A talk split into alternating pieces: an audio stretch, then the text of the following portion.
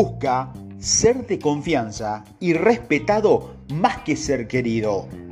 Un profesional valioso quiere que se confíe en él y se le respete más de lo que quiere caerle bien a la gente. ¿Qué desean realmente de un líder los miembros de un equipo? Los líderes aficionados están más preocupados por conseguir gustar a su equipo que por conseguir que estos les respeten. Pero la amistad no es lo que más quieren de sus líderes, los miembros de un equipo. Lo que más quieren es claridad. Ser un entrenador de baloncesto que quiere caerle bien más de lo que quieren ser respetado, construirá un equipo que pierda partido tras partido. Ciertamente, todo el mundo quiere ser tratado con amabilidad y respeto, pero un líder amable y respetuoso que no establece expectativas claras y entrena a su equipo hacia la victoria va a frustrar a sus jugadores a largo plazo. Y esa frustración le costará el respeto a ese líder. Muchos directivos nuevos se sienten confundidos al ver cómo cambian las relaciones con sus compañeros cuando son elegidos para dirigir. Las personas que antes eran amigas dejan de confiar en ellos. Las risas y las bromas suelen cesar cuando entran en una habitación y empieza a crecer una ligera distancia entre ellos y los compañeros que formaron parte de su equipo. Esta dinámica es natural.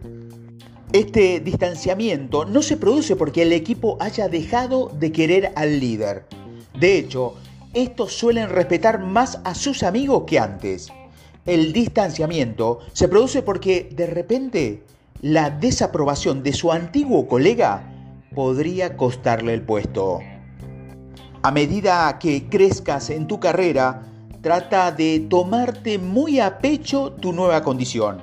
En lugar de intentar caerle bien, lo cual es tentador, ganate el respeto de los miembros de tu equipo.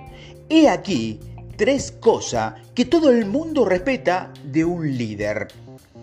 Primero, expectativas claras. Un líder valioso se centra en el panorama general y hace saber a sus subalternos hacia dónde se dirige la empresa o la división, cuál es el objetivo del equipo en su conjunto, cuando se le pregunta a un empleado lo que su jefe espera de él, este debe saberlo. De lo contrario, no está siendo bien dirigido.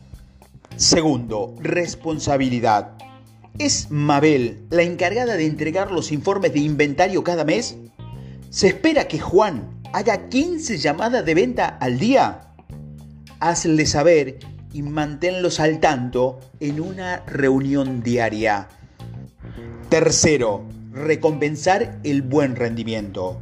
Una vez que expliques el panorama general y establezcas expectativas individuales claras, querrás afirmar que el equipo está haciendo un buen trabajo y ponerles desafío y apoyarlo para cerrar la brecha de su rendimiento. No hagas que tu equipo tenga que leerte la mente. Aunque cumplan claramente con sus expectativas, no se la creerán hasta que se lo digan. El equipo prospera cuando se establecen expectativas claras, se ofrecen la posibilidad de rendir cuenta sobre dichas expectativas y se recompensan el buen rendimiento. Dedica menos tiempo a intentarles caerle bien y más a dar a tu equipo expectativas claras y te ganarás su respeto. Este es el consejo del día de Simplifica tu negocio. Un profesional valioso se gana el respeto de su equipo estableciendo expectativas claras, rindiendo cuentas y recompensando los buenos resultados.